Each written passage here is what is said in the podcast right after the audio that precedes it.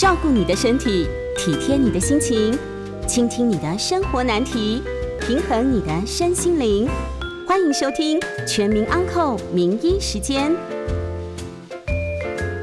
大家好，这里是九八新闻台，欢迎收听每周一到周五晚上八点播出的《全民安扣节目。我是台北慈济医院中医部夏正云医师。不管您是为了众生云云，还是因为人云亦云，我是您的中医师夏正云。我们在半点过后会接听大家的扣印，有关相呃接着主题相关的问题啊，欢迎打电话进来。那我们预告扣印的专线是零二八三六九三三九八零二八三六九三三九八。好的，今天要讨论的主题是退化性关节炎。怎么会来讨论退化性关节炎呢？想必大家应该都会觉得。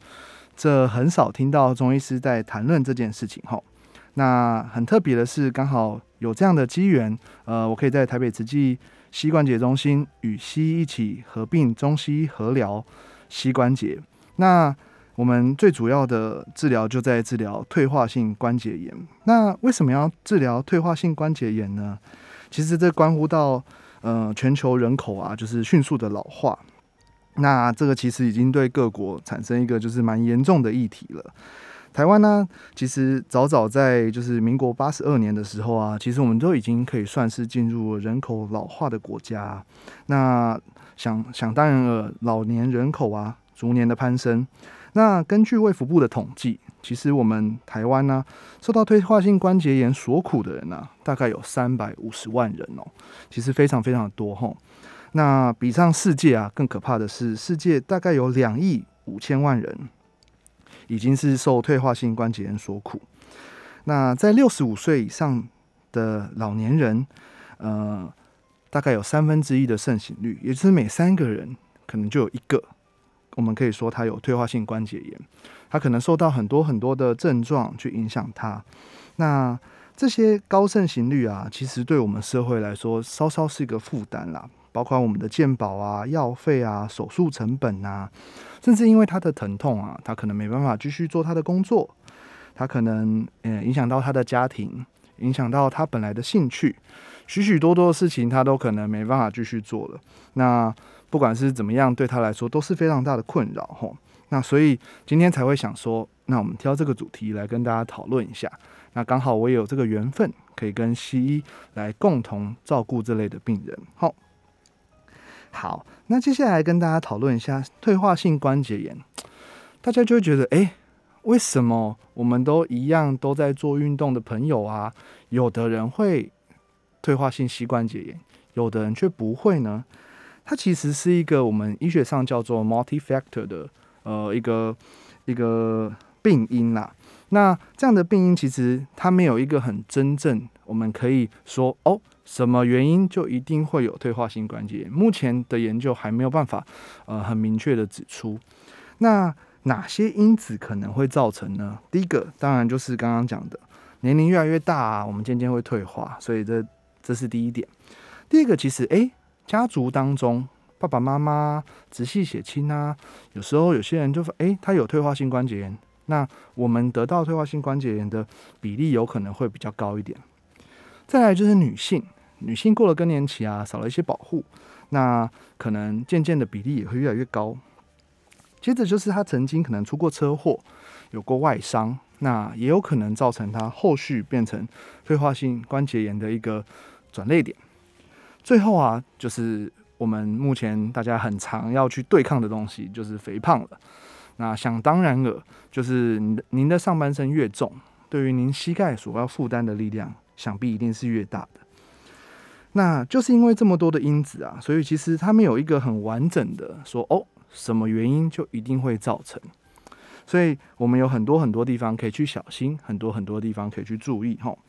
那近年来啊，在我们呃膝关节中心，在大林慈济医院非常非常有名的吕少瑞医师，他有提出了一个内侧皱壁的说法，其实可以这么想象啊，就好像。膝盖，我们膝盖骨前面啊，有一片呃呃软组织，可能会被您膝盖夹到，就被您的那个膝盖跟膝盖之间的软骨给夹到，夹到以后啊，它可能会发炎呐。那发炎以后啊，那些就会释放分泌某些发炎的物质，就会让您的软软骨在它的研究底下会发现说，它的血管会继续的新生，也就是跟着一起发炎。那这样就继续的恶性循环了吼。那听起来好像很复杂，其实很简单。什么意思呢？就好像您今天诶搭车下车的时候，您的衣服啊被车门夹到，夹了一次啊，我们会造成的问题就顶多只是车门关不紧而已。夹到第二次啊，你可能会觉得诶，或者第三次可能衣服好像坏掉了。可是当你多夹几次的时候，你的门可能也会因此而坏掉。膝盖好像就是这样的原理。大家就可能会比较好理解吼。好，那呃种种这些因素啊，其实都有可能造成您的退化性关节炎。那造成了结果以后会有哪些症状呢？那这是大家可能会相对比较关心的。第一个当然就是我们临床上最常、最常拿来诊断的，其实就是它的疼痛。那这个也是大家最困扰的。其实有时候那样的疼痛啊，就会让我们刚刚所说的，您的工作可能就不能做了，您有兴趣的运动可能也不能做了。你平常想爬山呐，然后你想要做假日农夫啊，可能都没办法。这常常都会变成您最后的困扰吼。好，那所以疼痛啊，在我们临床上是最常见的。那其次的症状是什么呢？就是晨间的僵硬，有时候一早睡起来就觉得哇，我怎么下不了床？诶，不是腰的问题，是我怎么站不起来？那这样的症状啊，其实有些呃其他的不一定是退化性的关节炎，可能也会造成。那稍稍我们可以鉴别，就是当您开始活动啊，这个这个僵硬可能不会持续三十分钟吧。所以我们临床上可以用它来呃做个小小的鉴别，也给它一个很可爱的名称，叫做果冻膝啊。对，我们叫做 Gilling phenomenon。好。那这样的这两个症状啊，其实都有可能就是造成我们日常生活的困扰。那刚刚讲的恶性循环呢，在这两个状状况之下，会逐渐逐渐越来越严重，会演变成怎么样呢？演变成您关节可能会开始变形，开始积水，发炎越来越严重，肿胀越来越严重，甚至会发烫，然后甚至本来休息以后会缓解，变成是连休息的时候都会有刺痛。我在临床上啊，蛮多病人啊，他可能甚至连睡觉睡觉睡一睡都会觉得哇，怎么那么刺痛？他动到了膝盖，他就醒来了，所以常常会造成非常多的困扰吼。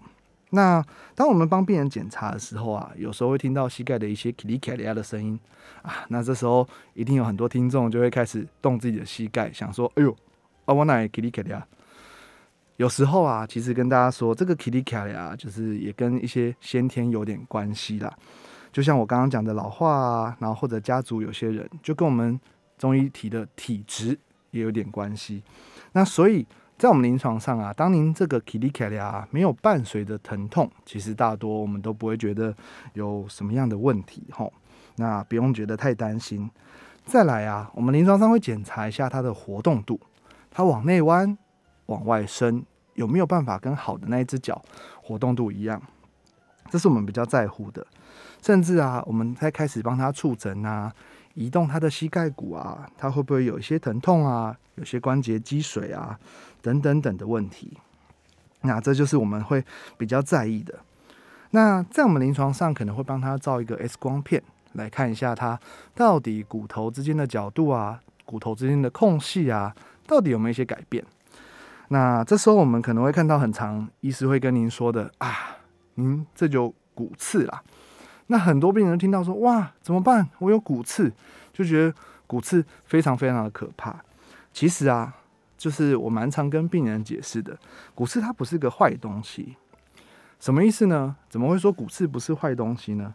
就好像今天呃，比萨斜塔它快要倒了，我们可能需要有一些呃支撑的那个钢筋啊、鹰架啊，来去把它架住。把地基给延长，它就比较不容易倒嘛，对不对？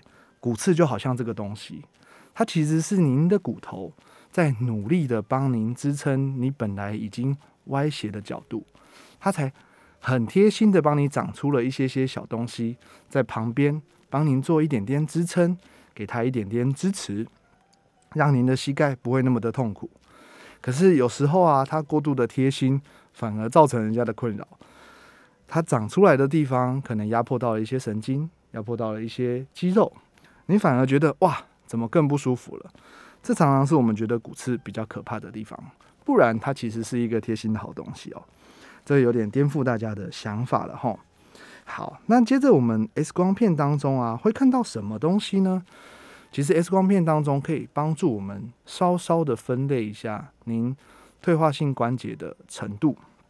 什么意思呢？我们 X 光片啊，大家就觉得哇，X 光片很厉害啊，一口气把人体都照过去了，什么都看得见了。其实不尽然哈，我们理论上啊，只看得见我们的硬骨，就是敲起来会很硬的那个骨头。嘿，有讲跟没讲一样哈。其实我们的软骨啊，跟其他软组织啊，是看不太见的啊，稍稍有一些夹影，但是其实看不太见。所以我们要看的就是硬骨跟硬骨之间的空隙。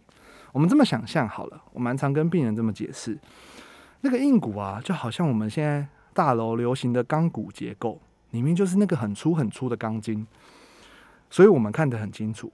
但中间那些缝隙，我们需要填补一些粘着剂啊，填补一些水泥，填补一些砖块，填补一些木材，甚至一些装潢。那这就是旁边的软组织跟中间的软骨那些垫片。那一样的意思，当我两个钢筋。特别特别的靠近的时候，它是不是就开始磨损、开始生锈？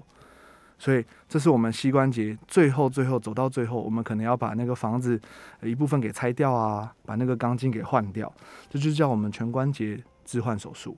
对，大家应该越来越能想象膝盖到底发生了什么事情了。好，有了这样的想象，我们间接就可以跟大家解释吼。好，那刚刚回到刚刚说，我们 X 光片可以帮大家简单的分期嘛，也就是这个钢筋跟这个钢筋本来可能中间有一定的距离，假设假设我们称它为五公分好了。那一开始啊，两边呃一条腿啊，它的钢筋粘粘着的地方，左右两边可能都都宽度都是一样的，假设都是五公分好了。那这是代表第一期，它可能有一些疼痛啊，一些症状。那如果啊，里面呢跟外面开始产生哎不对称了，不平均了，那可能就是算是我们的第二期。再来呀，如果那个缝隙啊已经减少到一半了，变成二点五公分了，那我们可能会把它定义为第三期哈。那再来呀，接着我刚刚讲的，我们看不太到的那个空隙都快磨光了，两个钢筋都快撞在一起了，那我们会把它定义为可能叫第四期。那什么是第五期呢？可能就是已经把大腿骨跟小腿骨两个钢筋已经根本磨在一起了，甚至大腿骨跟小腿骨都因为互相的摩擦，好像海沙屋一样，已经有点坍塌了，已经有点崩坏了，它已经开始变形了。那我们就把它定义为第五期。所以每一期我们能够做的治疗稍稍会有点不一样。那可是因为每个病人他的状况跟他的呃身体的。情况不同，所以我们呃处理的方式可能会稍稍有点不同哈。那讲到这边，大家应该觉得诶都蛮有趣的嘛。那就是后面呢，我们可以跟大家再详细的多多介绍一下，包含中医的部分。那这个时间点呢，我们就先休息一下。广告过后啊，继续回到全民 Uncle 的节目。欢迎回到九八新闻台全民 Uncle 的节目，我是您。好邻居中医师夏正云，好的，刚刚提到了分歧哈，那分歧这些，我们刚刚讲的很多很多啊，都是现在中西医现在一起合并的观点。那中医啊，我们教科书都很喜欢流传很久，就好像好酒成瓮底一样。那我们这样的教科书啊，到底告诉了什么东西？为什么它可以流传这么久呢？其实它多多在意了一些些小小。呃，不太平常，常常忽略的事情，什么意思呢？就是中医常常嗯在乎了一些，包括心理层面影响我们身体的一些因素。我们的心理啊，当我们压力比较大啊，我们就影响到我们肠胃道啊，对我们消化产生一些影响啊。那这是我们中医常常在意的地方。那另外一个就是环境的因素，我们中医常常会觉得，哎，外面的风，外面湿度大。外面突然骤降的气温，像最近几天，那也会影响到我们日常生活以及我们疾病的发生，吼，这是中医比较稍稍有特点的地方，吼。除了我们刚刚讨论的东西，那刚刚谈了那么多，接着我们拉回到中医一点点，来跟大家分享一下中医对于这样的退化性关节炎有什么样的看法，吼。好，中医谈退化性关节炎呢，其实可以早在很可怕的汉朝就已经有在讨论了，吼。我们把它称为什么呢？叫做痹症。那个痹是一个病部，一个田底下有点像是一个借的字，吼。这样的痹症呢，在汉朝那时候就已经帮我们分成三类了，吼。那这样的分别其实蛮贴心的，它提醒我们要小心一下环境的因子啊，也帮助我们分类了一下我们呃医疗上不同症状，但是同样都是退化性关节炎的病人，吼。那这么贴心的分类是什么呢？是风。寒湿，风寒湿三个啊，它是我们环境因子可能会造成我们一样我们不舒服的一个因素。那这样的因素啊，我们那个当风比较大的时候，我们把它称为行痹，行走的行；当寒冷比较大的时候，我们把它称为痛痹，疼痛的痛；当湿度比较高的时候，我们把它称为浊壁，粘着的浊。哇，听起来就是。越听越不飒飒哈，来跟大家解释一下，其实非常非常的生活化，什么意思呢？风啊，它其实就是一种分类。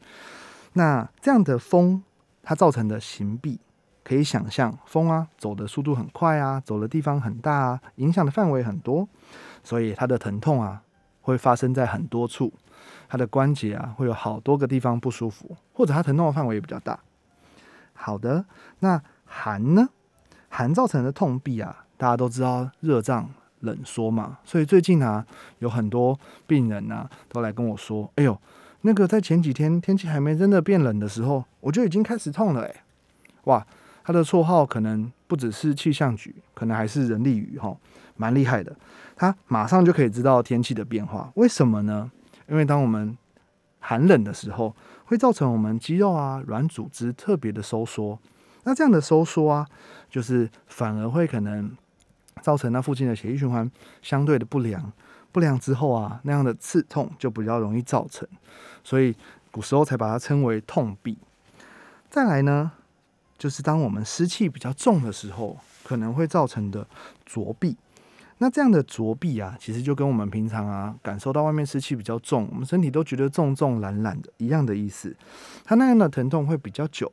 虽然没那么痛，可是你的感受到的紧绷啊，甚至那些种种的积水跟水肿，也会相对的比较严重。那这是我们中医在分类啊以及环境因子当中，最后把它归纳出来的一种医学哦，还蛮特别的哈。好，那在这样的痹症啊，我们会怎么说呢？常常大家很常很常听到您的中医师会跟你说：通则不痛，痛则不通。哇，这个连水电工也会跟大家这么说哈，没错没错，其实这个观念蛮好的，什么意思呢？其实当我们的血液循环不好的时候，想当然了就会影响到我们局部的一些问题。那当我们是通的时候啊，那我们血液循环当然就是好的，所以我们的疼痛啊，不管是有点像开源节流一样，您今天呢修复的速度比您受受伤受伤害的速度来的。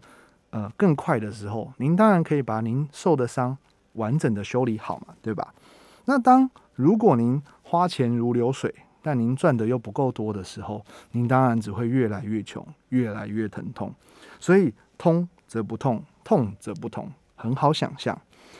那这样的弊啊，其实在我们呃古老的那个帮帮咱。咱们关公刮骨疗伤的华佗，其实他曾经也有提到说，这个闭症什么意思呢？它等同于我们把门关闭的那个闭字。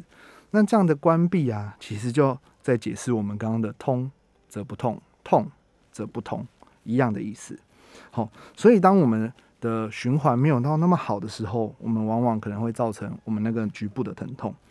所以这个告诉我们说，我们要改善的就是那个地方的气血循环。大家很常听到，可是可能没那么理解。今天一起告诉大家吼。好，那对中医而言呢，中医还有一个小小的特色，中医喜欢把那些器官呐，大家讲的肝呐、肾呐，好像说哦，肾虚很可怕，然后肝虚很可怕，那这是什么意思呢？其实啊，它只是当初我们在翻译当中的共用而已。西医讲的肝，西医讲的肾，可能就是完整的那个器官，它有明确的那个器官，但中医啊。它也是有那个器官，可是它不只只不仅仅只是在讲那个器官而已，它讲的可能是一整套系统上的问题。什么意思？这个肝呢，它不仅仅是代表那个器官的肝，它还代表您的身心灵，您放松的程度，您自律神经。那那个肾呢，它可能也不代表只是跟您泌尿相关的，它可能跟我们的生殖系统有关。它可能跟我们先天的生长有关，所以这样的肝、这样的肾，它是用一个很大很大的那个塑胶袋把它给包起来，所以它里面的内容物可能就不是只有那个器官而已。我们要探讨的东西比较多元、比较大的系统，所以才才会大家觉得哦，怎么怎么大家讲的都不一样，其实是因为大家看的东西不同而已。那但是我们要解释的或者要面对的疾病其实是一样的哈。好。那回到刚刚讲的息痛啊，那对呃我们当初中医的教科书记载而言呢，其实我们系统息痛常常都跟肝肾虚有关，再加上刚刚那些环境的因子，诱发了这些的不舒服，所以呃中医我们会认为它的病位在它的那个肝的系统，在它的那个肾的系统，那所以我们会认为它病造成的机转。是所谓的肝肾亏虚，所以才常常听到所谓的本虚标实，就是身体的本呐，其实已经渐渐有点虚弱了。那那个身体外部的那个标，我们会受到环境因素的影响，我们调节的能力变弱了，所以那个标其实是很实在的。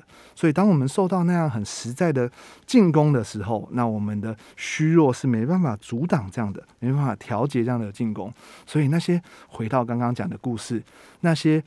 病人呢，他都可以当气象局，都可以当人力语，就是因为他可以马，他没办法马上调节那样的环境因素，他调节的能力不好了，他马上就产生出症状了，他就可以比大家提早知道。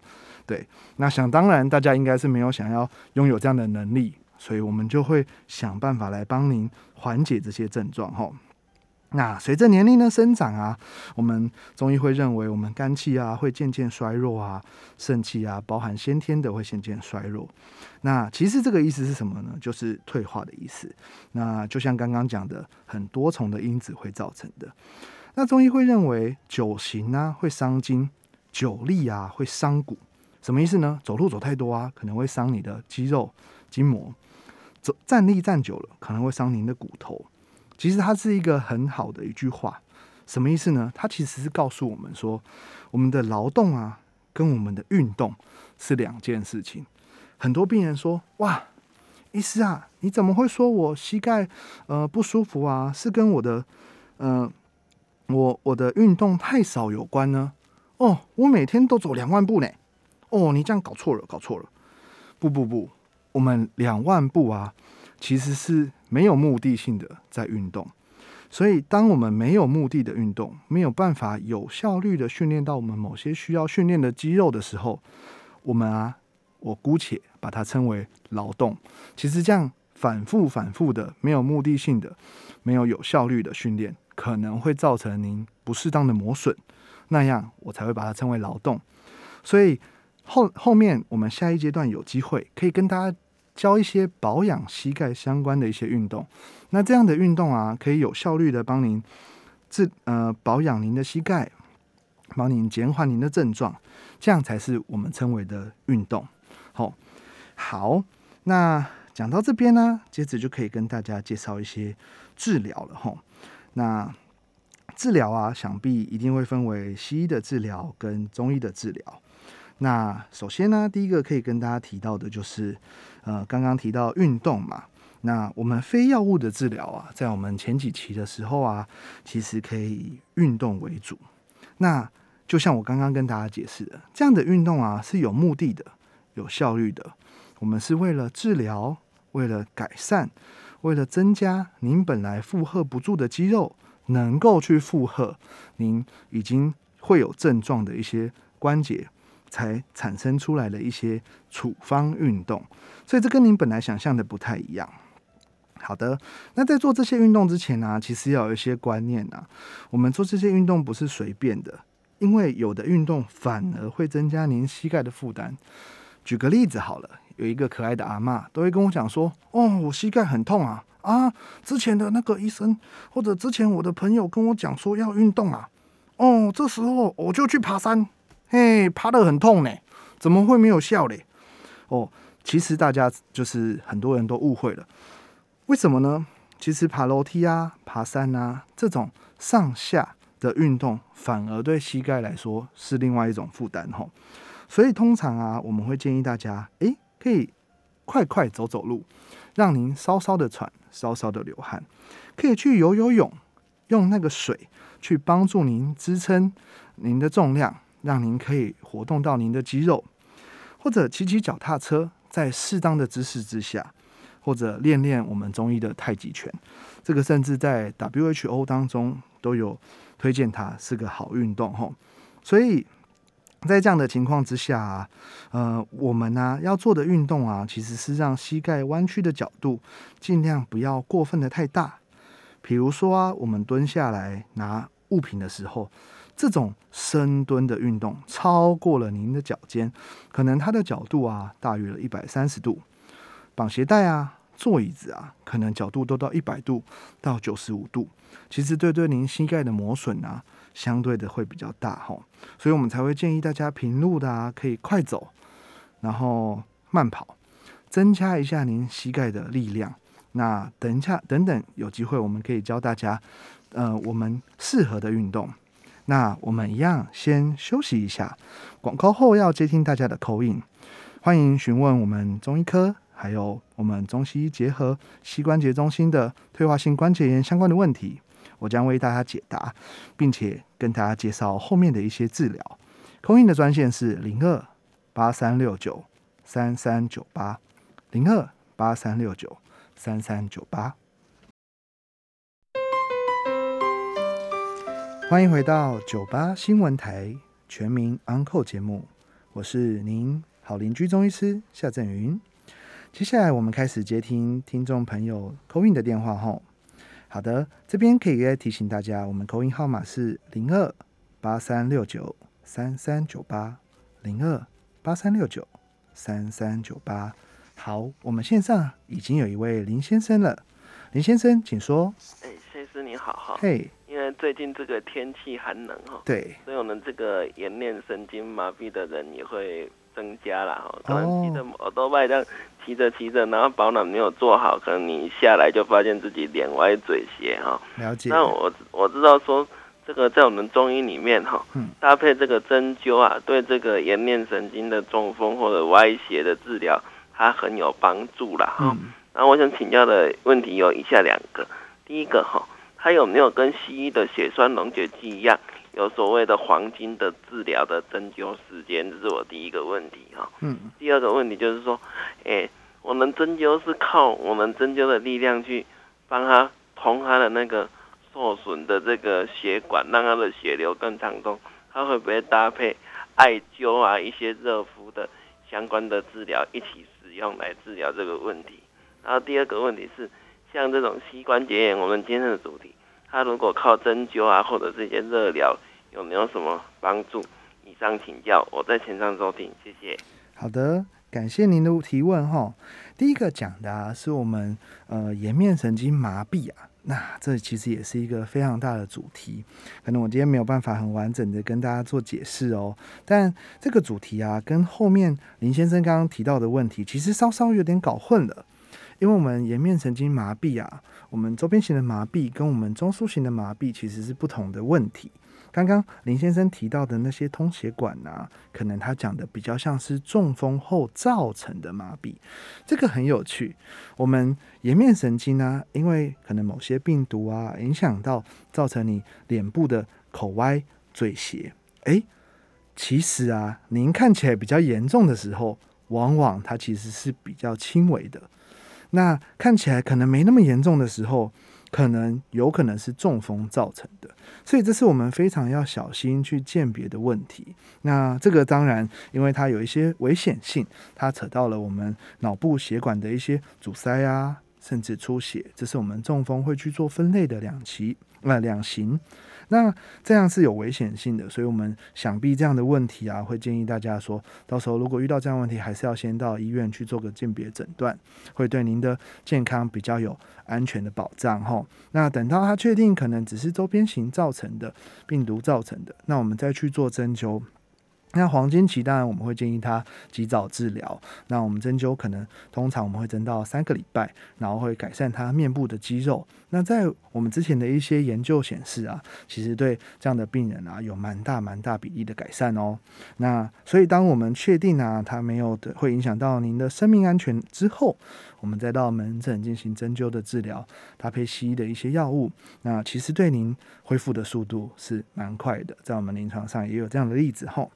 那再来呀，最后最后提到的问题就是我们膝关节呃针灸的治疗啊，跟那些热疗是不是能够帮助您改善膝关节的问题呢？想必这个答案是对的。什么意思呢？这就是我今天要跟大家分享的治疗的部分。那刚刚提到非药物的治疗啊，第一个当然是我们的运动。为什么呢？因为运动才是我们真正治本的方法。什么意思呢？刚刚是不是跟大家提到说，呃，这样的膝关节啊，我们的大腿骨、小腿骨跟上面有一个小骨头，大家可以摸摸自己的膝盖，最凸最凸的那个其实都不是大腿骨、小腿骨，那个是我们膝盖骨，在我们医学上称为髌骨。那这三个骨头啊，会合并而成为您的膝盖。那这样的膝盖骨啊，我们把大腿骨、小腿骨想象成大楼的钢骨结构。所以旁边的那些软组织啊、肌肉啊、肌腱啊、韧带，这些我们可以把它称为呃，好像水泥呀、木材、砖块、装潢。那当我们的大腿骨、小腿骨，也就是我们的钢筋啊，已经在磨损了。如果您呢不想要继续往后，不想要继续让它磨损的越来越严重。需要到整个柱子换掉，也就是我们全关节置换手术。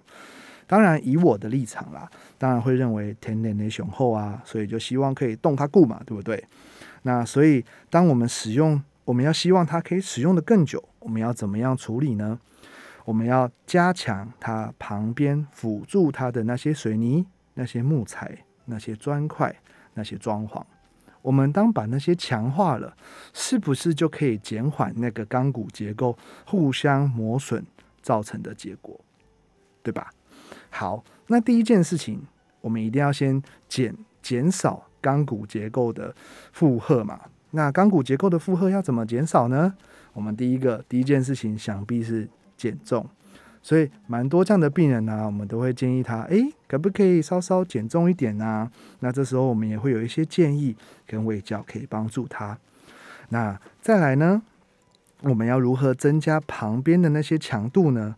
我们大腿上方的那那一条那一大条肌肉，是我们是我们最常最常使用到的。呃，最长最长保护我们膝盖的肌肉，因为它是直接粘到我们髌骨、我们膝盖骨上面，然后往小腿骨粘的，所以它是完整的包覆了我们的膝盖。那那个肌肉叫做股四头肌。所以后来最后最后会教大家一个抬腿的运动，可以帮助您训练您的股四头肌，让它加强您膝盖的稳定度。那后来我们的针灸啊，可以快速的帮您止痛。帮您放松您的膝关节，拉开钢骨跟钢骨之间的距离，他们是不是就不容易磨损到了呢？他们是不是就不容易让造成您后续的症状呢？这是我们针灸可以马上帮您做的。做完了以后，大家罗马不是一天造成的，您继续走路，继续站，它有可能继续让钢骨继续靠近，所以我们要继续靠着运动维持针灸那样的疗效。蛮多病人，我们都是这样帮他做的。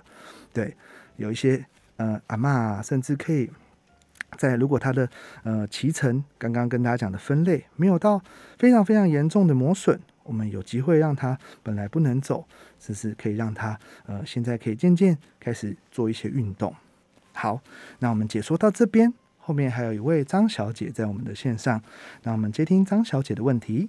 哎，医生你好，你好，来请问一下，嗯，我如果走路走快的话，哈，嘿，呃，就是大腿跟膝盖骨连接的那个缝，那个什么地方就会痛，可是痛个几天就好了，不知道是什么原因。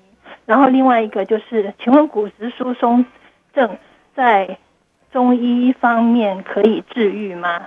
谢谢，两个问题。好的，那呃，我们第一个问题是说大腿跟就是膝盖骨中间的那个缝会疼痛。这个有点难解说，因为这个就是膝关节关节交接处的位置。刚刚跟大家说 X 光片，我们以为什么都看得见，其实我们什么都看不见。好的，开玩笑的，它其实是我们可以看见硬骨的部分。那中间的空隙啊，它内容物太多太多东西了，所以我们如果没有用其他的呃超音波啊等等等或者 MRI 去帮助治呃诊呃帮助判断的话，我们中医师。手两手跟我们的一些理学检查是可以帮助我们来稍稍定位您可能有问题的，所以这样讲的那个空隙啊，内容物很多，包括包括我们的十字韧带啊，很多运动员常常断裂的啊，包括我们的半月板啊，很多运动员常常磨损的啊，那这几个都在那个空隙之间，所以可能没有办法很简单的回答您说这样的疼痛。是哪一个因素造成的？这可能会建议您，诶，可以到骨科、复健科或者我们中医来帮您多多了解一下，帮您稍稍定位一下，甚至看您的病史，来更加详细的知道您造成疼痛的原因是什么，我们就可以帮您对症下药，然后治疗您的困扰。那，呃，接着，好，接着。呃，时间的关系啊，再跟大家继续介绍一下我们后续的治疗。刚刚是不是跟大家讲说，呃呃，哎，那我们不然我们先休息一下，因为刚好遇到广告的时间，我们等下有一个完整的时间可以跟大家更详细来讲一些运动的部分。吼，那我们先休息一下，广告回来可以继续接听大家的扣印，以及跟大家分享后续的一些治疗以及运动。空运的专线提醒大家是零二八三六九三三九八零二八三六九三三九八。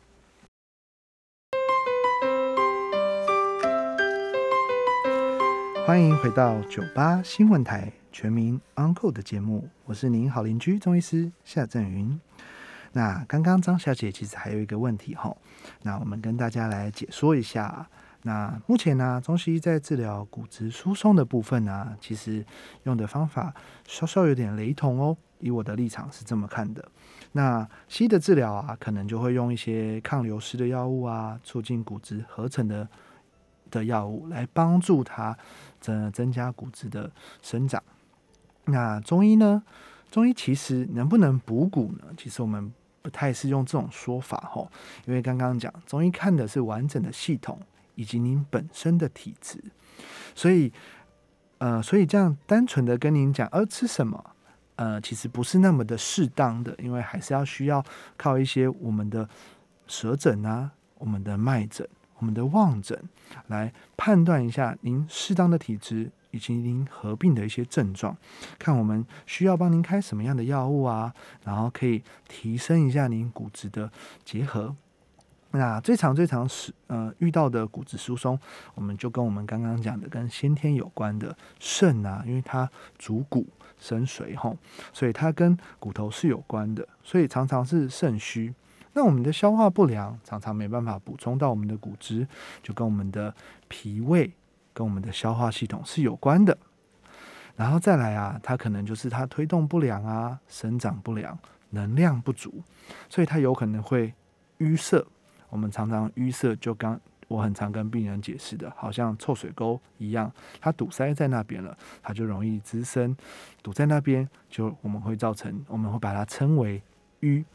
所以这样的情况之下，我们就会用一些补骨壮骨啊、益气健脾的药物，然后会佐以活血化瘀，通常通常可以这样跟您解释啊，但还是会建议您可以去找合格的中医师帮您做合格的调养，这样对您的帮助可能是最大的。最后，最后有一些研究啊显示，比如说，呃，像营养货啊、骨碎补这两味的药，它里面也有一些稍稍有些成分啊，其实是帮助。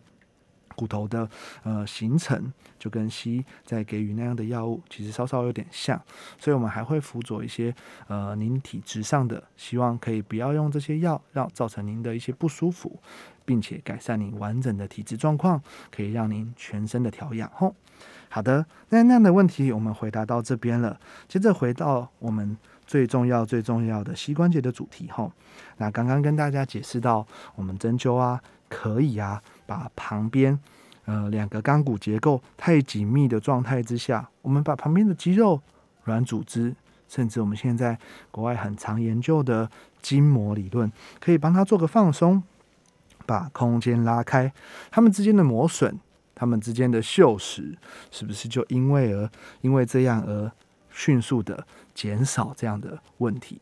那减少这样的问题，您的疼痛啊，您的不适啊，您的僵硬。您的紧绷可能都可以因此获得改善哈。那当然不是我说的算，很多研究都有跟大家解释到，诶，这样的呃治疗啊，其实对于您疼痛的改善啊，对于您膝关节的症状都是有帮助的哈。所以当然会建议您可以去找合格的中医师来帮您做治疗。那最后的最后啊，可以跟大家分享一下，我们台北慈济医院膝关节中心有一个护膝三三三。什么是护膝三三三呢？刚刚跟大家讲，当比较前期的病人，他的磨损没有太大，他的空间还没有压迫到呃不可逆的状态的时候，我们有一个叫做 KHPO 膝关节健康促进方案，可以帮助大家呃还没有达到完全不可逆期的时候，就是可以用这些促进的方案去帮您做处理。包括一些显微的手术处理您内侧皱壁，让您不用那么快就需要使用到您的呃所谓人工的膝关节置换。那在更前期呢，我们还可以做一些运动，搭配我们的针灸，在我们针灸底下帮助您止痛，帮助您拉开那样的空隙，然后您做这样我们特殊帮大家。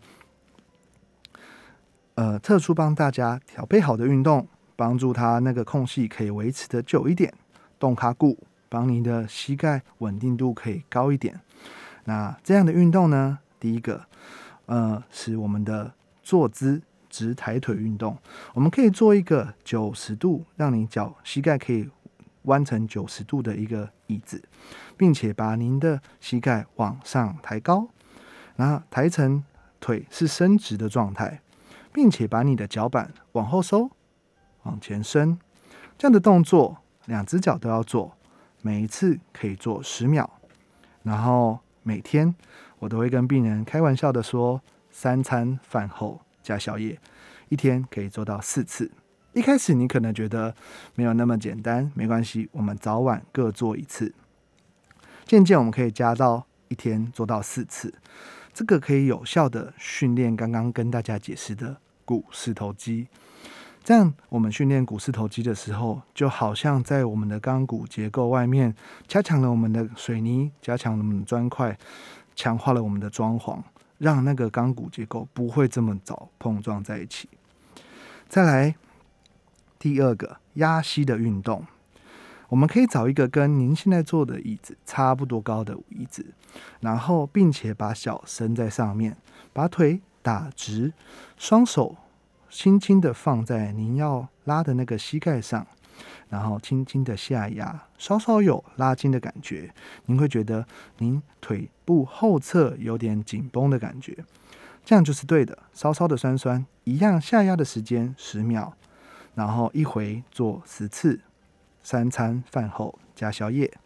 那这样做的帮助是可以放松你腿后的。那些软组织、肌群以及韧带放松完以后，我们可以想象后面的空间就因此被拉开了。当我们旁边的那些装潢如果做的太紧密，是不是反而把你的钢骨结构提早磨损到了？所以我们要把那些装潢做的有弹性，才会让你的腿更美丽。好，好，再来第三个就是抱膝的运动。抱膝的运动啊，其实在平常啊，应该是要减少做的。什么意思呢？刚刚有跟大家提醒到，那样的角度啊，如果弯的越大，其实对膝盖的磨损会越大。可是平常啊，我们适当的在一天四次，一样就抱膝十到三十秒做一回，那两只脚轮流做。上述的运动都是两只脚轮流做。好，那我们每次都这样做了以后，我们可以放松我们前侧的肌群，让您前侧的肌群也放松了。刚刚放松完后面，后面的空间打开；放松完前面，前面的空间打开。空间都打开了以后。在做了大腿的训练以后，我们稳固了膝盖，让您钢骨结构不容易磨损，膝盖稳定度更高，不容易造成二次的受伤以及发炎。那您膝盖的保养就会更好，我们针灸的疗效就可以维持的更久。吼，好，最后最后啊，要提醒大家，嗯，很常忽略的一点，我们啊，不管男生还女生，坐的时候常常会喜欢坐比较矮的椅子。像板凳一样，或者是坐办公室的椅子，脚常常会往后弯。那那样的弯曲啊，可能会让刚刚讲的膝盖上面最凸的那个骨头磨损到我们的大腿骨跟小腿骨。那这样长久的磨损，其实那两个之间也有属于他们的关节，他们也有可能会造成您的疼痛，有可能像刚刚扣印问到。发生的那样在关节之间的疼痛，所以平常啊坐姿啊尽量坐稍稍高一点点的椅子，然后把腿尽量打得比较直一点，不用完全的伸直，可以放松，但那个角度要比较打开一点吼，这样对您膝盖的保养是比较好的。那很高兴今天有机会可以来跟大家分享。那呃，不管您是为了众生云云，还是您是有。因为人云亦云的问题，我是您的中医师夏振云。那今天的节目很高兴进行到这边，那谢谢大家今天的收听，在这边跟大家说个晚安，再见。